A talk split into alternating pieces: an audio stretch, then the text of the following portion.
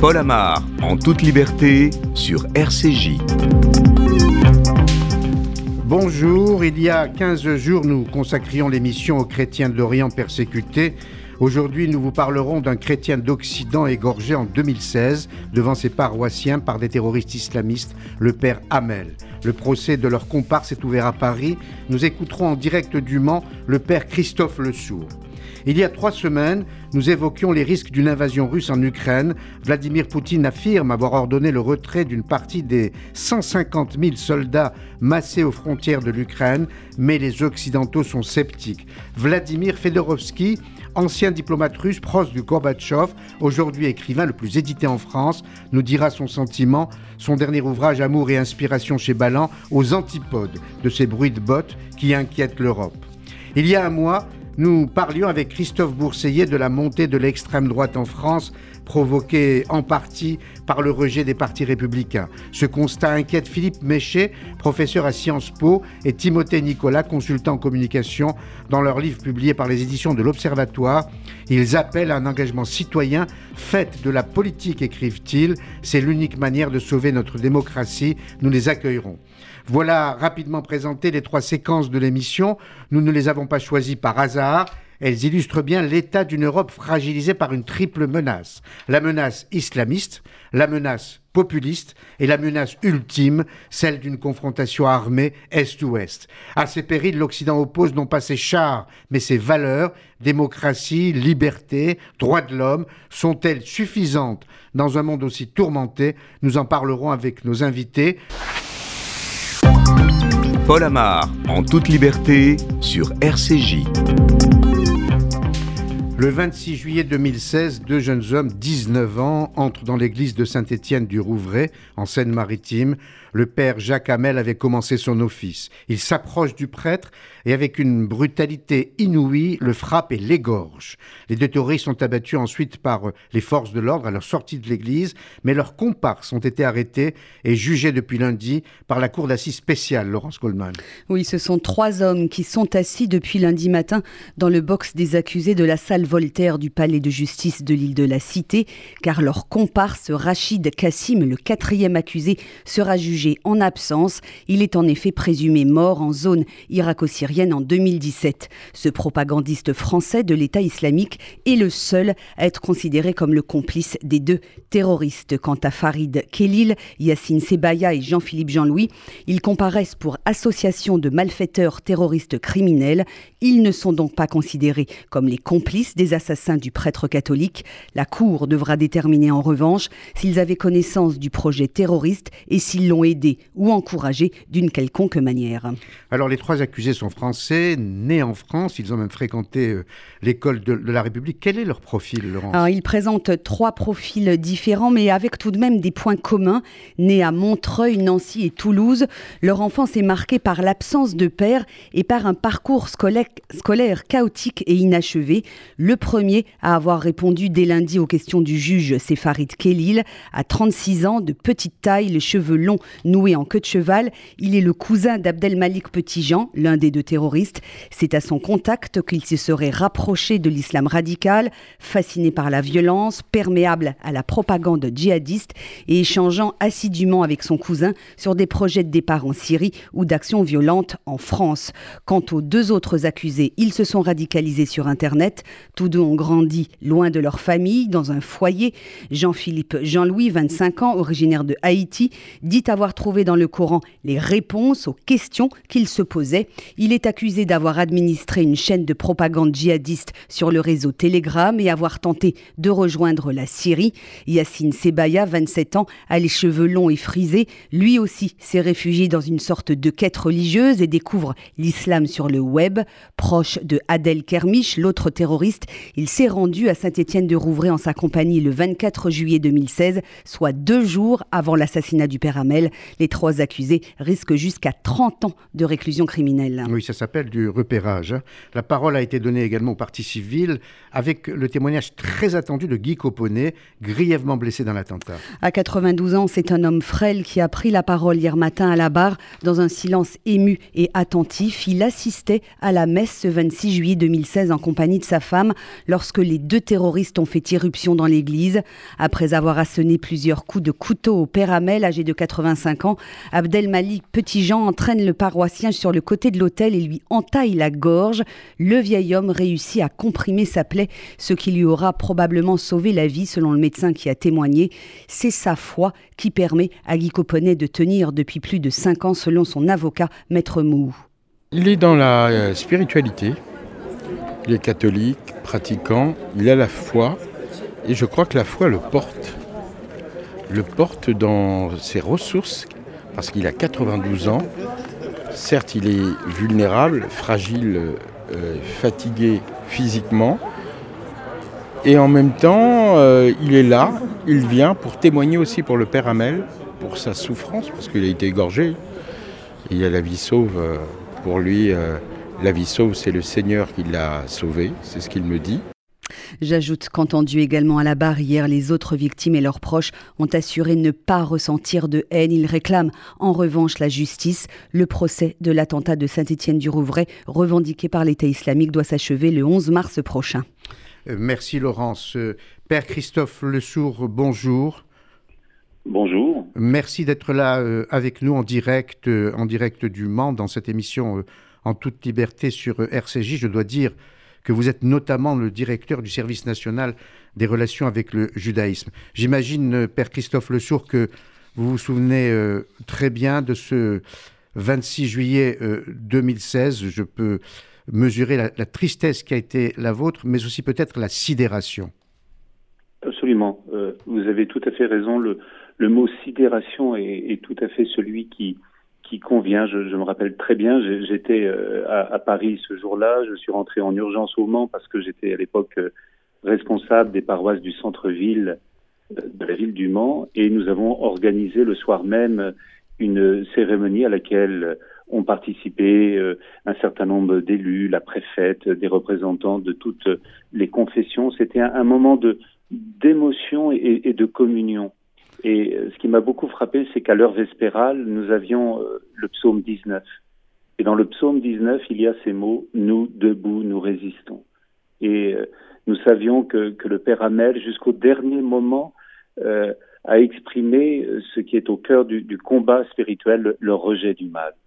Et quelle émotion était la nôtre, à, la fois d'être ensemble dans une grande communion nationale, dans la plus grande diversité euh, des convictions euh, philosophiques et religieuses. Et euh, nous savions que cet attentat voulait faire basculer les uns les autres dans la violence. Et justement nous résistions, nous étions debout, nous essayions absolument les uns les autres d'être conformes à ce qu'il y a dans la parole de Dieu. Alors le rejet du mal, dites-vous, exprimé par le Père Ahmed de façon extrêmement poignante pour avoir lu plusieurs témoignages, j'ai par exemple observé que le père Hamel, euh, en étant agressé de cette façon aussi brutale, démoniaque, euh, par les deux jeunes hommes, a dit Satan recule, Satan recule avant de mourir. Alors Satan, c'est évidemment la folie. Est-ce qu'on peut mettre ce geste-là horrible sur le compte de la seule folie, Père Le Sceau je, pense que vous, vous touchez à un point fondamental qui est l'instrumentalisation du fait religieux. Euh, bien entendu, euh, un certain nombre de, personnes euh, fragiles peuvent commettre seules ce, type de, de geste, mais on voit bien que derrière, il y a toute une instrumentalisation et, la volonté de faire en sorte que des personnes, soi-disant au nom de Dieu, puissent commettre de tels gestes. Vous savez, un de nos grands historiens avait une formule que je trouve très remarquable en disant Dieu est toujours innocent du sang versé, prétendument versé en son nom.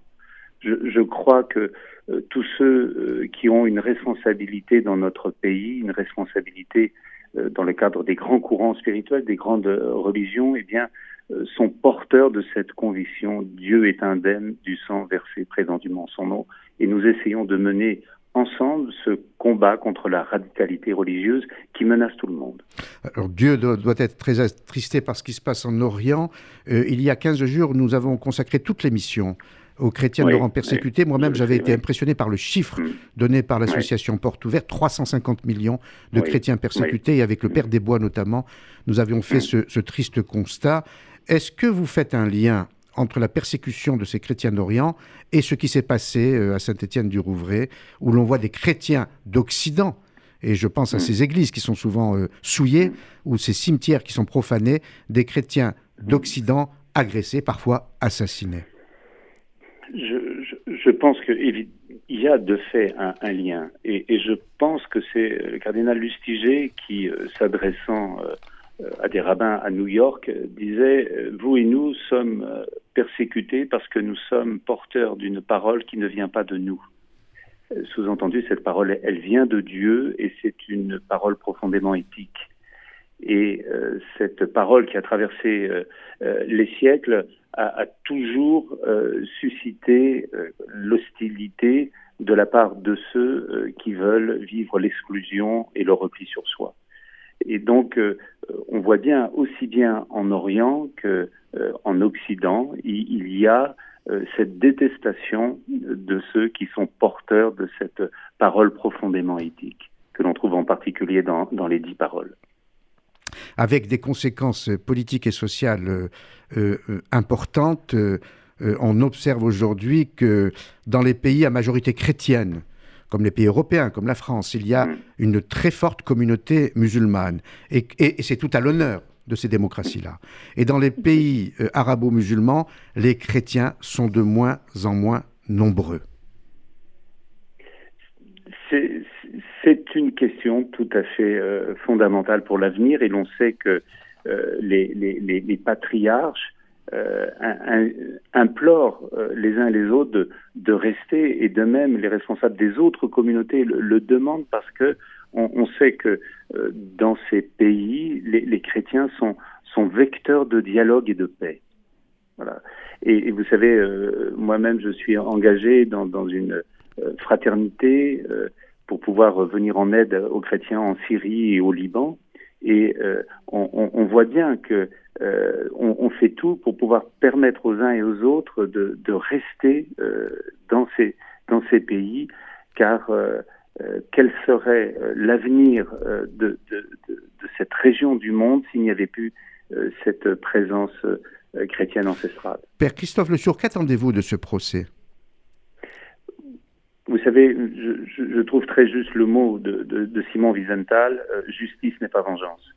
Et ce qui est très important, c'est que à la fois au niveau national et, que pour les victimes, il y ait euh, cette part essentielle de vérité, que la clarté soit faite sur ce qui s'est passé euh, en amont et au moment où euh, les événements sont, ces événements si dramatiques et bouleversants sont advenus. Donc, qu'il y ait la, justice, que justice soit rendue et que la vérité soit totalement faite sur ce qui euh, s'est passé, à la fois les, les, comment dire, les, les, connexions avec ceux qui ont instrumentalisé euh, ces, ces deux jeunes, euh, les, déficiences éventuelles de tel ou tel service. Vous voyez, je pense que c'est très important que les uns et les autres, comme citoyens, nous ayons droit à la vérité, et je pense en particulier euh, comment dire, aux, aux, quatre blessés, et vous avez évoqué en particulier Guy Coponnet, qui donne un témoignage tout à fait édifiant de foi euh, et d'espérance. D'espérance parce que c'est un homme qui croit à la rédemption. Justice n'est pas vengeance, euh, euh, dites-vous en citant Simon Wiesenthal. Je suis moi-même impressionné par les propos des, des, familles des victimes, des victimes elles-mêmes, qui disent... J'ai même entendu le mot pardon. Voilà. comme s'il... Et, et, là, la conséquence serait terrible, comme s'il comme si l'on pouvait ôter toute culpabilité aux assassins. Non, vous savez, le, je, trouve un mot d'un de nos grands euh, maîtres spirituels, c'est euh, pardonner, c'est pas effacer, c'est dépasser. Ça n'est absolument pas effacer ce qui euh, a été atroce, c'est-à-dire la, mort dans des conditions épouvantables du père Jacques Hamel, et puis le, le, fait qu'ils aient tenter de tuer euh, Guy Coponnet, c'est inoubliable il ne s'agit pas de l'effacer. Mais c'est de dire, dans l'intérêt de tous, on peut dépasser. Et, je crois que c'est vraiment dans cette logique précisément de rédemption, c'est de dire, quelqu'un, même qui a commis le pire, peut changer. Je, le crois. Et s'il fait une démarche de demande de pardon, je n'efface pas ce qui s'est passé, simplement je lui donne un avenir et je me donne un avenir et je donne à la collectivité nationale un avenir de paix et de fraternité. Père Christophe Le Sourd, je le rappelle, je l'ai dit euh, euh, au tout début de l'émission, vous êtes le directeur du service national des relations euh, avec le judaïsme et l'on voit la, qualité de cette relation entre le christianisme et le, le judaïsme en France. Est-ce qu'il y a la même passerelle entre le christianisme et l'islam, par exemple j'ai euh, alors actuellement le, poste de, depuis quelques semaines est, vacant, mais de façon habituelle, il y a un, directeur du service pour les relations avec euh, l'islam en, en, France. Simplement, vous, le savez, euh, en, termes de, personnes repérables dans le dialogue et, et, dans la construction de, projets communs, sans doute que c'est plus, plus complexe. Alors justement, euh, je, ne, vous ferai, je ne vous ferai pas tenir pardon, euh, un, propos politique, mais l'on voit bien dans la campagne électorale dont on va parler tout à l'heure euh, dans l'émission, la tentation de, certains candidats de, de, mêler islam et islamisme. Est-ce que si vous installiez cette passerelle-là avec la même force, la même qualité que la passerelle entre le christianisme et le judaïsme, est-ce que ça pourrait éviter le malentendu justement? Moi, ce que je peux vous dire, c'est que vraiment les évêques de France sont très engagés, très impliqués dans ce dialogue. Quand, quand, je, je, me suis exprimé il y a quelques instants, euh, ce n'est pas du tout pour exprimer un réserve de la part du côté des, des, évêques, mais c'est vraiment leur souhait vraiment constant d'avoir un, un, dialogue et euh, dans de nombreux endroits en France, euh, nous, nous, avons des interlocuteurs. Simplement, on voit bien qu'au niveau national, il y a un temps de, de reconstruction, de restructuration des différentes instances. Mais en, en tout cas, les, les, les, uns et les autres, nous, nous sommes porteurs de, de, ce dialogue qui, qui permet à la fraternité universelle de, de pouvoir s'épanouir. Et s'agissant des élections, euh, vous savez, les, évêques ont, proposé un, texte qui, s'intitule euh, L'espérance ne déçoit pas à partir d'une parole de, Saint Paul, qui, donne quelques repères et qui rappelle que voilà, l'isoloir ne, doit pas être un lieu de ne doit pas être un défouloir, voilà, et, et que il ne doit pas y avoir, pour reprendre le mot de Finkenkraut, le temps de la du repli de la raison. Et, on doit tout faire, et, votre émission euh, est, tout à fait remarquable en ce sens, c'est donner le temps d'expliquer, donc de défaire les plis pour pouvoir comprendre les enjeux.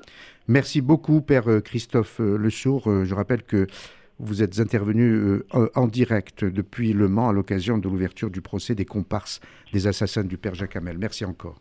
Prochain invité, merci. Vladimir Fedorovski, écrivain russe d'origine ukrainienne devenu français, mais aussi ancien diplomate proche de Gorbatchev. Son expérience et son expertise nous aideront à tenter de comprendre les intentions d'un autre Vladimir, Vladimir Poutine. À tout de suite. Paul Amar, en toute liberté, sur RCJ.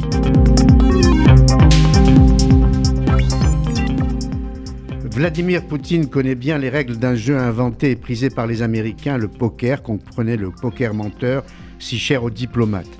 Mais s'il y a un jeu qu'il maîtrise encore mieux, comme tous les Russes d'ailleurs, champion en la matière, c'est le jeu d'échecs. Après avoir placé toutes ses pièces armées à la frontière de l'Ukraine, il a annoncé le retrait de quelques chars chevaux autour, pour mieux masquer l'envoi de 7000 soldats supplémentaires, les fameux pions chez à canon. De quoi inquiéter l'Occident, qui se contente d'observer pour l'instant le déplacement de toutes ces pièces, surtout des fous, et manifestement, Églantine euh, de ça a bougé ce matin. Nous avons appris vers 11h par nos confrères de l'AFP que des bombardements étaient en cours près d'une ville à l'est de l'Ukraine, dans le Donbass. Une situation assez confuse, Paul, car l'armée ukrainienne et les séparatistes pro-russes s'accusent mutuellement de ces bombardements. Pour rappel, cette ville à l'Est a déjà été touchée la veille par des tirs séparatistes, touchant notamment une école. Et tout cela malgré les tentatives diplomatiques pour désamorcer cette crise. En tant que chef de la présidence française du Conseil de l'Union européenne, Emmanuel Macron a tenté de jouer le, le médiateur. Il s'est rendu il y a une semaine à Moscou pour proposer une désescalade à Poutine, mais aussi à Kiev pour faire avancer les négociations de paix. Malgré cela, les tensions ne sont pas retombées. Il y a quelques jours, les États-Unis ont alerté sur une possible invasion imminente de la Russie en Ukraine. Mais Moscou affirme depuis le début de la semaine retirer plusieurs parties de ses troupes militaires. Une affirmation contredite par les Occidentaux. Pardon. Ils ont dit ne pas avoir constaté de recul militaire russe et la Maison-Blanche a même accusé la Russie d'avoir déployé 7000 soldats supplémentaires aux frontières de l'Ukraine. Pour ajouter de la tension, la Russie a annoncé qu'elle allait mener samedi des exercices de tir de missiles balistiques afin de tester la fiabilité de leurs armes. Un contexte, Paul, qui se tend donc un peu plus chaque jour. Merci Bonjour Vladimir Fedorovski. Bonjour Paul euh, Amar. J'ai failli dire grand Paul Amar. J'ai connu tant Alors très heureux de vous retrouver sur euh, RCJ. Je précise tout de suite pour ne pas l'oublier le titre de votre dernier livre publié par Ballan, Amour et inspiration, muse, artiste et collectionneur, livre nécessaire dans un monde aussi C'est un livre qui fait rêver pour oublier la tristesse de notre temps. C'est Muse, artistes et les collectionneurs, à l'occasion d'ailleurs d'une très grande exposition Morozov qui continue à la, Fondation Vuitton. Voilà, et qui connaîtra le même succès que tous vos ouvrages. Je rappelle d'ailleurs, Vladimir, que vous êtes l'écrivain russe le plus édité en France, mais vous êtes aussi, et c'est à ce titre que nous vous avons invité, vous l'avez été diplomate, proche de Gorbatchev au temps de la perestroïka, et pour bien marquer l'intérêt que l'on portera à votre propos, j'ajoute que vous êtes aujourd'hui français, russe, vous êtes d'origine ukrainienne par votre père. Vous êtes donc, euh, Vladimir Fedorovski, au confluent de plusieurs cultures et bien placé pour répondre à la question que l'on se pose aujourd'hui les Russes vont-ils envahir l'Ukraine? Euh, Vous savez, je vais vous dire, Paul Amar, euh, dire que les Russes veulent envahir l'Ukraine, aller à Kiev, vous savez, on assiste depuis le mois de décembre, j'ai calculé, il y a déjà 20 dates de l'invasion de Kiev qui ont été lancées. Euh, c'est une euh, désinformation, c'est un, euh, vous comprenez, moi j'ai fait j'ai mes entrées et j'ai fait une enquête, surtout avec mes origines ukrainiennes, ça m'a touché, j'ai fait une enquête très pointue sur ça. Les Russes ne veulent pas aller à Kiev. C'est contre-productif.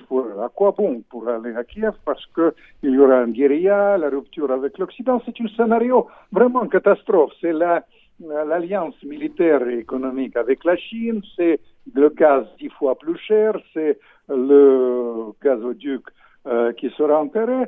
C'est-à-dire, le premier point, vous pouvez me faire confiance. Euh, vous savez, je, je, je, suis, je suis votre ami euh, tant d'années, il faut dire que je suis complètement indépendant. Je vous dis, les Russes ne veulent pas aller à Kiev. Alors, je, connais, je connais votre indépendance, Vladimir. Mais attendez, Vladimir, Vladimir. si vous me permettez, je, voudrais terminer avec mon raisonnement, autrement, allez-y, allez-y. pas. En, revanche, il y a, euh, euh, euh, vous savez, les Ukrainiens peuvent maintenant écraser la, la euh, la rébellion à Donbass. Ils ont la capacité militaire. Ce n'était pas le cas il y a quelques mois, il y a quelques années. Maintenant, ils peuvent le faire avec les drones turcs, avec euh, l'armée entraînée par les Américains, etc. Et Poutine, il le dit. Pour Poutine, c'est inacceptable, puisque s'il l'accepte, il est foutu politiquement à l'intérieur. Alors, il dit, vous essayez de résoudre ce problème militairement, je vais réagir. Et le fait qu'ils ont ramassé ces forces à la frontière, c'est dans le but, c'est une but euh, dans la réalité, je n'ose pas même utiliser la réalité, mais c'est une but de dissuasion que les Ukrainiens n'essayent pas de le faire. S'ils font ça, évidemment, ils vont réagir. Et ça, c'est l'engrenage que je vous ai décrit avec l'alliance avec la Chine, avec les problèmes avec l'Iran et tout, ce que vous voulez. Alors, je vous ai laissé terminer votre démonstration qui est euh, pertinente, Vladimir, mais précisément, euh, euh, Églantine rappelait à l'instant qu'il y a eu des bombardements entendus dans la province du Donbass. Euh, le Kremlin juge très inquiétante les heurts armés dans l'est de l'Ukraine. Donc, est-ce que ce n'est pas le, scénario catastrophe que vous, évidemment, vous voulez éviter, décrit d'ailleurs devant le Conseil de sécurité euh, de l'ONU par Anthony Blinken, où il accuse, alors là je cite les Américains évidemment, où il accuse les Russes de chercher un incident de la sorte comme une sorte de provocation pour ensuite envahir l'Ukraine euh, Blinken, il doit faire attention parce que sa démonstration rappelle automatiquement la démonstration de Powell avec la tube de lave-vaisselle euh, à propos des armes euh, nucléaires de, destruction massive en Irak autrefois. Mais oublions ça. Le problème là-dedans, le scénario de, catastrophe est possible. Et c'est un scénario tout à fait vraiment catastrophe. La crise en Allemagne, tout ce qu'on voulait, l'alliance entre les Russes et les Chinois, etc les, choses, c'est tout à fait possible. Pourquoi? Parce qu'aujourd'hui, je crains beaucoup, de deux côtés, il y a un mélange de genres entre la propagande et la politique réelle. En fait, les gens euh, croient à leur propagande. C'est un truc, très bizarre. Et je suis hyper inquiet par rapport. Vous avez connu les grands euh, décideurs de notre époque, de la fin de la guerre froide, etc. C'était les gens très pointus. Aujourd'hui, c'est moins, moins ça. Et tout ça, ça donne la guerre de désinformation totale. Et je leur dis avec vraiment beaucoup de pitié pour eux et beaucoup d'inquiétude pour le monde, arrêtez, faites l'amour et pas la guerre. Alors justement, euh, Vladimir Poutine a une exigence. Il demande que l'Ukraine ne fasse pas partie de l'OTAN. Euh, exigence refusée jusqu'à nouvel ordre par les États-Unis. Alors, que va-t-il ou que peut-il se passer si les États-Unis refusent cette exigence? Est-ce que euh, Vladimir Poutine n'est pas lui-même euh, otage du bras de fer qui se déroule en ce moment entre les uns et les autres? Non. Vous savez, les Russes, ils ont posé ce problème. Vous avez parlé de, l'échec. Cette fois-ci, il agit comme euh, si vous me permettez, comme hooligan de Saint-Pétersbourg où il est né. Parce qu'il a lancé ça. Euh, c'est vrai que les Occidentaux, d'ailleurs, à ma présence, ont, autrefois ont promis de ne pas élargir le temps. Ils ont menti, ils ont élargi, mais c'est, c'est, pas ça qui est le but. Le but, c'est de poser les problèmes de sécurité, les Russes. Vous comprenez, les Russes, ils veulent certaines garanties dans le domaine de sécurité et je dirais que c'est inévitable parce que c'est bien pour tout le monde. Pourquoi? Parce que maintenant, la technique militaire permet d'installer là-bas, euh, en Europe d'une manière générale, euh, les fusées américains qui peuvent atteindre euh, la capitale russe en 8 minutes. C'est absolument inacceptable pour les Russes. Et il faut, à mon sens, ce sera inévitable de euh, traiter ces problèmes. D'ailleurs, je vous signale que le président Macron, dont je soutiens la démarche, il a dit que c'est tout à fait légitime que cette grande nation, il a utilisé le terme nation euh, amie, qui était blessée, qui était traumatisée, il a utilisé le, terme par les mensonges de la fin du communisme à propos d'ailleurs de l'OTAN. Tout ça, c'est qu'elle puisse avoir les, savoir les problèmes de sécurité. Alors, ils vont, ils vont discuter, à mon sens, c'est le, but de l'exercice. La semaine prochaine, il y aura, à mon sens, la rencontre entre ministre des Affaires étrangères russe et secrétaire d'État américain à Genève. Ils vont commencer les discussions. En tout cas, je les encourage, mais surtout qu'ils ne mélangent pas la propagande et la politique réelle et qu'ils reviennent aux leçons qu'on a données quand on a sorti du communisme et fait l'élan de la liberté à l'Est euh, il y a quelques années et vous avez tout vu euh, chez Paul Lamarck puisque vous les avez tous invités euh, pour prendre les interviews avec vous. Oui, tout à fait. Vladimir, on pense inévitablement au bras de fer Kennedy et Khrouchtchev au temps de la crise de, Cuba. Et c'est un petit peu la même chose, mais à front renversé. Les Américains ne voulaient pas de, missiles à Cuba si proche des côtes américaines. On connaît la suite heureuse. C'est que finalement, l'affrontement, la confrontation armée n'a pas eu lieu. Est-ce que vous pensez qu'au bout du bout du bout du compte, on évitera cette confrontation armée? Euh, Paul, je suis tout, très touché que vous appelez ça. Je suis très inquiet. Pourquoi? Parce que à l'époque Kennedy, du côté russe, pas Khrouchtchev, mais son entourage, c'était les gens très pointus. Il n'y avait pas de mélange de la propagande de la politique réelle. Et à l'époque, on pouvait prendre les décisions pendant quelques dizaines de minutes au moins, sinon quelques heures. Aujourd'hui, on n'a pas le temps, et c'est pour ça que je voudrais bien être très pointu dans l'analyse.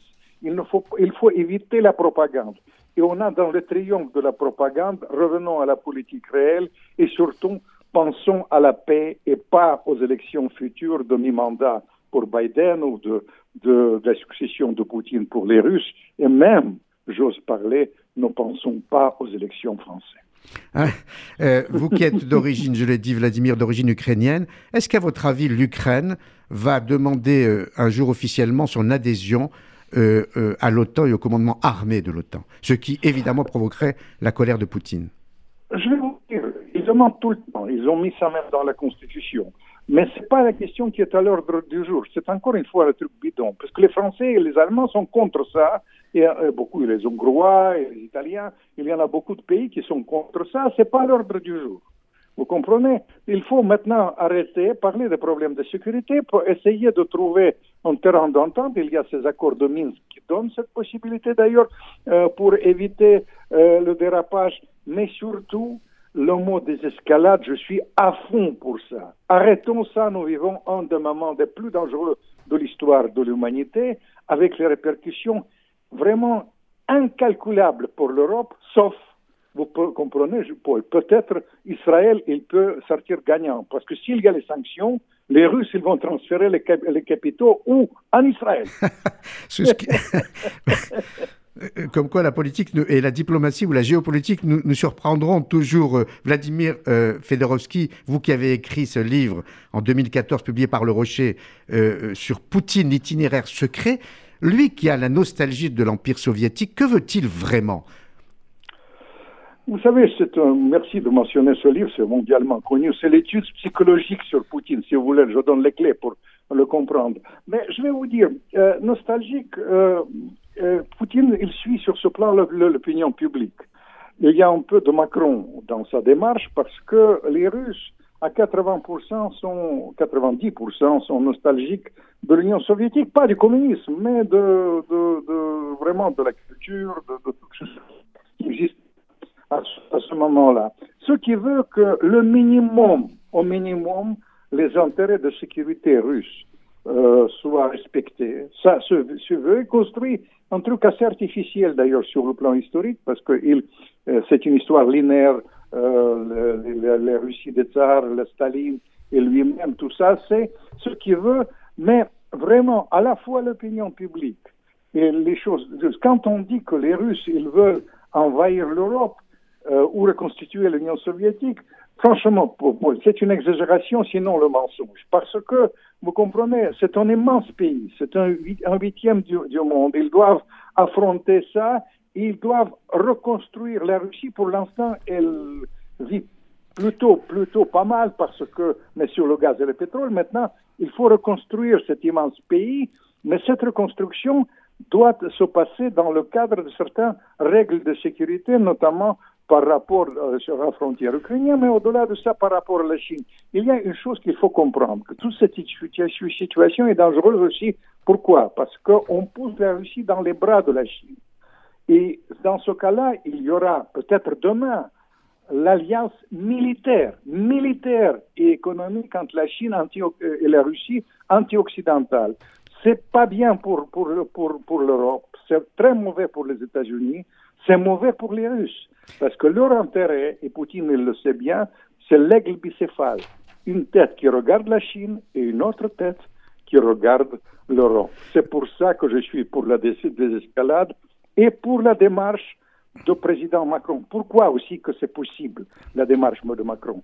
Parce que dans l'entourage direct de Poutine, je tiens à vous faire les révélations, il y a des agents d'influence français très très influents. Le premier, c'est De Gaulle. Charles de Gaulle, avec l'idée de l'Europe de l'Atlantique à l'oral. Deuxième, nous avons tous les deux connu Mitterrand. C'est Mitterrand avec son idée de grand ministre des Affaires étrangères, Védrine, son idée de la Confédération européenne. Il prenait en compte les intérêts de la Russie. Et Chirac aussi, qui pensait, il me disait que l'avenir de la grande Europe, c'est le triangle entre la France, l'Allemagne et la Russie. Je ne suis pas surpris par le ton qui est le vôtre, toujours aussi passionné. Dans la, minute, les deux minutes qui nous restent, je voudrais que justement revenir sur le dernier livre. On va plus parler de bruit de bottes et de guerre. On va parler, pour reprendre votre terme, d'amour. C'est d'ailleurs le titre de votre dernier livre, Amour et inspiration chez Ballant. Alors, faites-nous rêver, pour reprendre vos termes tout à l'heure. Euh, Chagall, Picasso, inspiré par qui?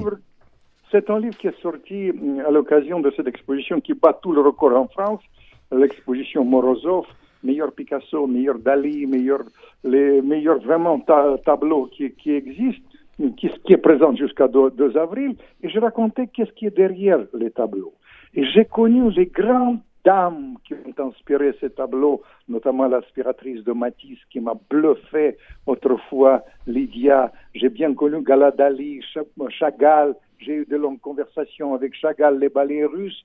Alors je raconte ça pour vous amener et comprendre cette magie de l'inspiration qui nous a donné cette affinité qui existe entre la France et la Russie, parce que cette exposition, c'est un symbole. Vous sortez de ça, il y a environ 1 500 000 de visiteurs, et vous avez le sentiment, mais pourquoi se priver de cette civilisation de Tolstoï, de Dostoïevski Et je tiens à raconter ça d'une manière facile. Vous avez lu certainement mon livre le roman de Saint-Pétersbourg, absolument, qui, a, eu un million d'exemplaires dans le monde. C'est dans l'esprit de mon roman de Saint-Pétersbourg, Amour et inspiration aux éditions Ballant. Et l'inspiration qui vous guide toujours. Merci beaucoup, euh, Vladimir Fedorovski, d'être intervenu euh, en direct sur euh, RCJ. Malheureusement, peut-être que nous reprendrons le fil de la conversation un jour si la situation venait à se dégrader en Ukraine. Merci encore. Je rappelle le titre de votre dernier livre, Amour et inspiration. Merci, Vladimir. À bientôt. Une pause avant la troisième séquence de l'émission qui portera sur l'élection présidentielle française. Paul Amar, en toute liberté, sur RCJ. En attendant Godot, c'est-à-dire Macron, les nombreux candidats autoproclamés à l'élection présidentielle tournent en rond comme dans le boléro de Ravel, les fausses notes en plus. Et cette étrange musique diffusée en boucle par des médias en mal de buzz fait fuir les Français, notamment les jeunes, Églantine Delalleux. À deux mois du premier tour de la présidentielle, les jeunes iront-ils voter? C'est une question incertaine alors que les candidats se disputent cet électorat qui se dépolitise de plus en plus. Environ 85% des 18-34 ans ne seraient pas allés voter lors des dernières élections régionales, une première dans l'histoire de la Ve République. Mais alors pourquoi les jeunes s'intéressent-ils de moins en moins à la politique? Écoutez les témoignages de plusieurs de ces jeunes. Oui, j'ai l'impression que les idées passent parfois au second plan par rapport à, à tout ce qui va être euh, scandale, machin euh, a dit tel truc dans, dans tel média et, euh, et c'est ça qui, qui, fait parler, c'est ça qui fait vendre et c'est ça que les gens vont suivre. Pendant un débat, il n'y a absolument rien de constructif. Au contraire, ça va être d'abord défoncer l'argument de l'autre et après répondre pour pouvoir contredire. On a franchement du mal à les prendre au sérieux parfois parce que quand on sait qu'il y en a un sur deux qui est dans une affaire de fraude fiscale ou de blanchiment d'argent, c'est pas toujours évident de, de savoir les, prend au sérieux. Si on regarde euh, l'équation entre euh, le temps que je consacre à m'y intéresser, à lire les programmes, à comprendre ce qu'ils disent, à comparer, à me faire mon propre intérêt, à aller voter, etc., pour le résultat que j'aurai, bah c'est absolument nul. Finalement, on ne sait plus qui croire, euh, on ne sait plus sur qui compter, on ne sait plus à qui faire confiance. Et c'est vrai que pour nous jeunes, c'est pas rassurant de, vivre dans un monde comme ça. Bah au final, ouais, moi ça me semble hyper loin de moi en fait. Alors je vote par devoir, mais euh, mais pas vraiment par conviction. Mais alors comment intéresser les jeunes à la politique Il nous donne quelques pistes?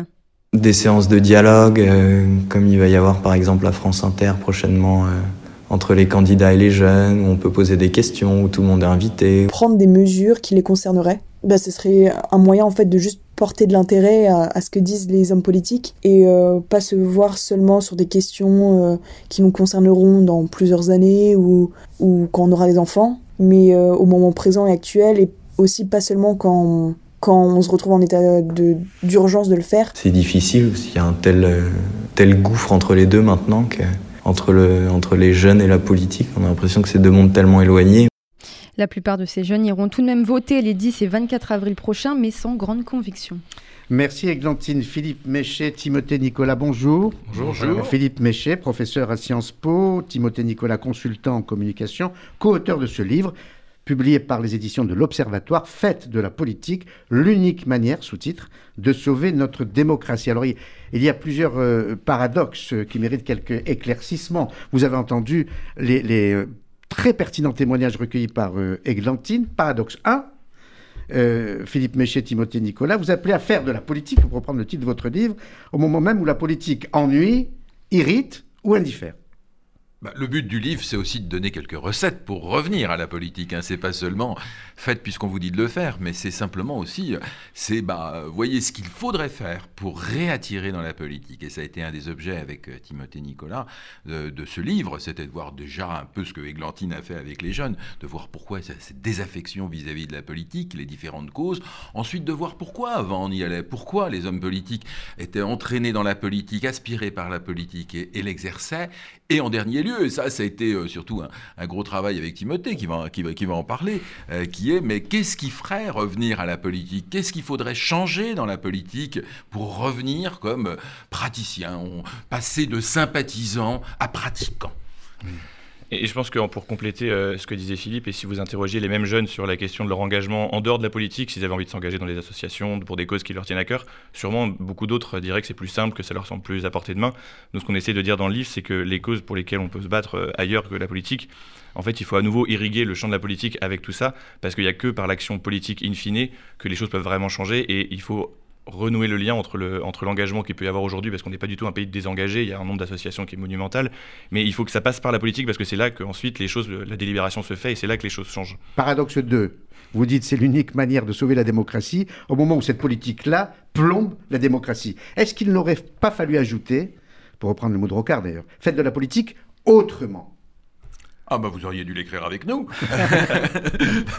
oui, bah en fait c'est un peu ce qu'on dit, c'est-à-dire il faut faire de la politique autrement. Mais derrière ça, je dirais qu'il y a un chapeau, un chapeau qui est celui qui euh, nous échappe de plus en plus, y compris d'ailleurs aux jeunes, je le dirais, c'est euh, le sens du collectif et l'intérêt général.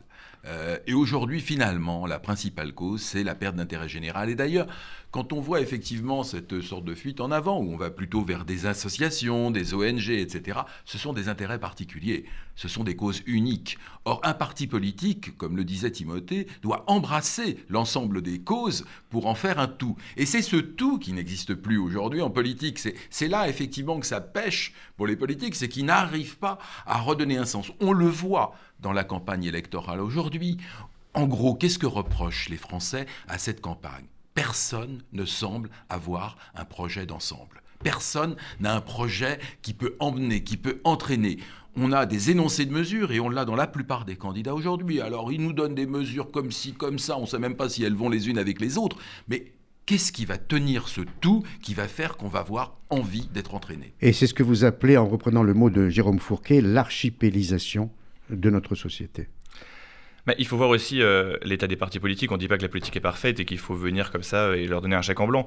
Euh, on, parle dans le livre aussi de, l'éparpillement. Nous, on a dit éparpillement, mais archipélisation euh, est tout à fait convenable aussi. Euh, les partis politiques aujourd'hui euh, se sont divisés en 1, 2, 3, 4, 5, 6 factions, alors qu'avant ils savaient travailler ensemble. Quand on voit le Parti socialiste des années 60, 70, 80, 90, il y avait des écarts idéologiques très forts, mais ils savaient se réunir et on, a souvent moqué l'art de la synthèse, mais pourtant ça avait un vrai intérêt, c'est qu'on pouvait emmener, emmener du monde et ensuite on se retrouvait derrière quelque chose. Aujourd'hui, la scission est facile, mais la réunion euh, dans les partis politiques est très compliquée et, souvent on réunit les hommes. Aujourd'hui, on arrive petit à petit à réunir les hommes. On a vu Valérie Pécresse qui a réussi à réunir son camp, mais est-ce que sur le fond ils sont réunis? Comment, une fois qu'on est réunis sur le fond, comment on, arrive à nouveau à emmener du monde derrière soi. Et ça, c'est en tout cas ce qu'on essaie de, dire dans ce livre-là c'est qu'il faut y aller d'abord et ensuite travailler. Et aujourd'hui, on manque à la fois d'hommes et on manque à la fois de travail. Et donc, il va falloir un petit peu remettre tout ça en, mouvement. je, je, plaisantais évidemment sur les paradoxes, mais j'ai bien compris évidemment le sens de votre euh, démarche. Et d'ailleurs, vous analysez les raisons de la crise de, la démocratie de façon euh, extrêmement intéressante. Ou, euh, dans la, dites-vous, dans la deuxième moitié du XXe siècle, il y avait, c'était d'ailleurs assez lisible, moi j'ai dirigé le service politique à France 2 à l'époque, assez lisible, mhm. droite-gauche. Mhm. Absolument. Euh, et aujourd'hui, on n'a on pas la même lisibilité ou visibilité. Si je devais résumer, on pourrait dire euh, centre-droit, Macron, euh, contre extrême droite. Donc le curseur s'est complètement déplacé. Et extrême gauche, parce qu'il y a aussi une radicalisation. oui, une extrême gauche puissante, une extrême gauche remuante. Et, en fait, en réalité, on s'aperçoit que on ne supporte plus aujourd'hui le compromis. Euh, je m'explique. Par exemple, d'ailleurs, euh, Timothée en parlait à l'instant. Aujourd'hui, on n'est pas d'accord avec un parti, on va fonder son parti on n'existe plus en tant que courant. Qu'est-ce que c'était la force du Parti socialiste de la fin du XXe siècle? C'était tous ces courants, entre un Rocard et un Chevènement, un Jospin et un Fabius, euh, je parlerai aussi de Jean Peuprenne, oui, ça, ça, remonte pour certains. On appelait ça la gauche plurielle. alors la gauche plurielle, c'était avec les Verts après, ça, ça s'est ajouté, mais en gros, on était dans le parti, on se battait, on s'affrontait en courant au cours des, des congrès, mais à la fin du jour, on faisait une synthèse. Et qu'est-ce que ça apportait, cette synthèse? Non seulement ça réunissait le parti, mais ça apprenait à chacun des courants à savoir faire un compromis. Or, aujourd'hui, on est face finalement à des, factions dans certains partis qui, on n'est pas d'accord avec moi, je vais fonder mon parti. On l'a vu à la dernière présidentielle. Benoît Hamon euh, mène la campagne du Parti socialiste, il fait un score très très très très médiocre, 6,5, là, le Parti socialiste s'écroule, il laisse évidemment beaucoup de dettes au Parti socialiste, et qu'est-ce qu'il fait le lendemain? Il va fonder son parti. Euh, là où autrefois on serait resté, il aurait eu un courant, etc., on quitte le parti. Et donc on a un éparpillement de cette vie politique où moi je comprends les jeunes qui n'y voient plus clair. Parce que quand on a euh, devant soi 15, 20 euh, partis politiques avec certains des différences ou vraiment qui sont extrêmement subtiles, eh ben nécessairement on est un peu perdu pour faire un choix. Et quand on est perdu pour faire un choix, on finit souvent par ne plus faire de choix et par renoncer à participer. Déficit euh, idéologique, euh, effondrement des partis, montée des réseaux sociaux, surenchère euh, sur les chaînes info. le paysage audiovisuel politique a énormément changé et j'ai le sentiment que dans cette bataille d'ego que vous décrivez fort bien, au fond, les Français, comme dans la télé-réalité, ont envie de voir un match, le seul, le seul qu'ils aient envie de voir. Macron-Zemmour. Alors, je ne sais pas si c'est Macron-Zemmour. Euh, le, fait est, vous avez un peu raison d'ailleurs, parce que finalement, celui qui est allé autour d'une idée et donc d'un projet à lui, c'est Zemmour avec la notion d'identité. Euh, il est allé sur l'identité, donc ça regroupe.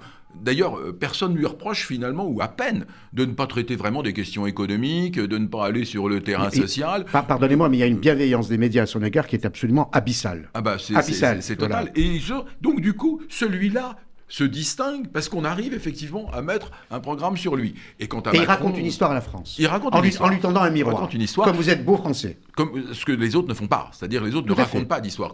On, on, parlait à l'instant de, de, euh, Laurence euh, Goldman, c'était sur Valérie Pécresse dans, dans, ce sondage, mais on voit bien que son problème, c'est que euh, quand elle est, intervenue lors de son meeting dimanche, il n'y avait pas d'histoire. Euh, il y avait, en gros, elle se présentait elle, elle disait les mesures, elle disait. C'était un peu des sentiments qu'elle éprouvait vis-à-vis de la société et ce qu'il faudrait faire. Mais c'est pas ça qu'on attend. Et là où, effectivement, il y a une complaisance, je, je, je, vous rejoins euh, sur, euh, sur Zemmour concernant, effectivement, les absences de, de, son programme, son absence totale de programme, finalement. Mais il y a quelque chose qui regroupe. Il y a un narratif, tout à fait. Quelle identité Presque romanesque. Oui, oui, tout à fait, presque romanesque, absolument. Et on voit, parce que vous dites sur Zemmour, mais par exemple, il y en a d'autres qui, qui ont carrément ni programme, ni projet. Je, pense à Christiane Taubira, euh, c'est quand même fantastique. Elle a été désignée par 400 000 personnes euh, qui se sont déplacées. Enfin, c'est pas les 400 000, ils ont noté. Finalement, euh, on pourrait s'appuyer là-dessus. Elle y est allée sans projet, puisqu'ils présentaient des égaux et des personnalités sans regarder leur programme. Et après, depuis, il n'y a pas de programme. Enfin, si j'exagère, il y en a une qui est la fin de vie. Mais enfin, c'est un peu court pour un programme présidentiel. En fonction de l'analyse que vous faites de la situation euh, politique, est-ce que vous avez un pronostic ou pas du tout? Ou est-ce que vous dites c'est tellement aléatoire qu'on ne voit rien? Mais je pense que, pour, reprendre un peu le fil, et, ça viendra sur le pronostic ensuite, euh, Éric Zemmour et, Emmanuel Macron ont chacun compris une chose, en tout cas dans l'électorat de droite, c'est que euh, Éric Zemmour, il y a un espèce de retour d'idéologie. Il est en train de créer un parti conservateur à la française qui a jamais existé parce que le gaullisme avait un peu un parti d'extrême droite à la française. Un parti conservateur d'extrême droite, mais euh, euh, qu'on appellerait un petit parti à l'américaine, mais qui a une vraie courant de pensée et un vrai, un vrai retour de l'idéologie qui avant était écrasé par les figures à droite qui étaient très présentes au-delà des idées. Emmanuel Macron reprend un petit peu la, la, figure sans forcément les idées, le corpus idéologique. Donc ces deux-là ont, ont, quand même un petit peu senti, je pense, euh, une partie de la dynamique qui se passe, en tout cas dans la majorité de la France qui est à droite. Et ces deux-là peuvent en tirer aujourd'hui, je pense, une, une partie. Mais bon, après, c'est une campagne électorale, il va encore se passer beaucoup de choses. Il me laisse le pronostic J'ai bien compris.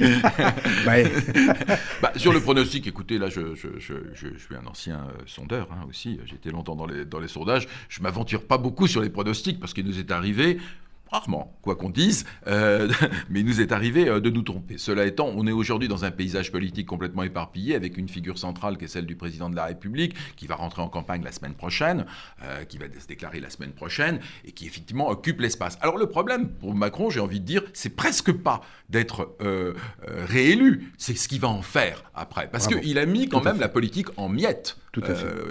en cinq ans. Donc on, vous réinvitera après le deuxième Mais on espère bien, et puis, tout le monde ayant lu le livre. Faites de la politique absolument, publié par les éditions de l'Observatoire, l'unique manière de sauver notre démocratie. Co-auteur Philippe Méchet, Timothée Nicolas. Merci beaucoup. Merci d'être passé sur RCJ. Dernière séquence de l'émission. Elle a pour nom Grimpe, qui est en direct avec nous et qui va nous décrire euh, le dessin que vous nous proposez cette semaine, Grimpe. Oui, bonjour. Bonjour. Euh, alors, le dessin que j'ai fait pour aujourd'hui aborde le, le, sujet du métaverse. Alors, est-ce que vous savez ce que c'est que le métaverse C'est formidable le, la, la, rencontre entre deux générations. Euh, je me suis renseigné ce matin parce que quand j'ai vu ce mot, je me suis renseigné, mais je vous laisse le soin de le décrire et de, de, le, de le décrire un peu. Alors, bah, le métaverse, c'est un peu le, c'est une sorte de futur des réseaux sociaux. Et euh, au moyen d'un masque de réalité virtuelle qu'on aura devant les yeux, on sera projeté dans un monde en trois dimensions.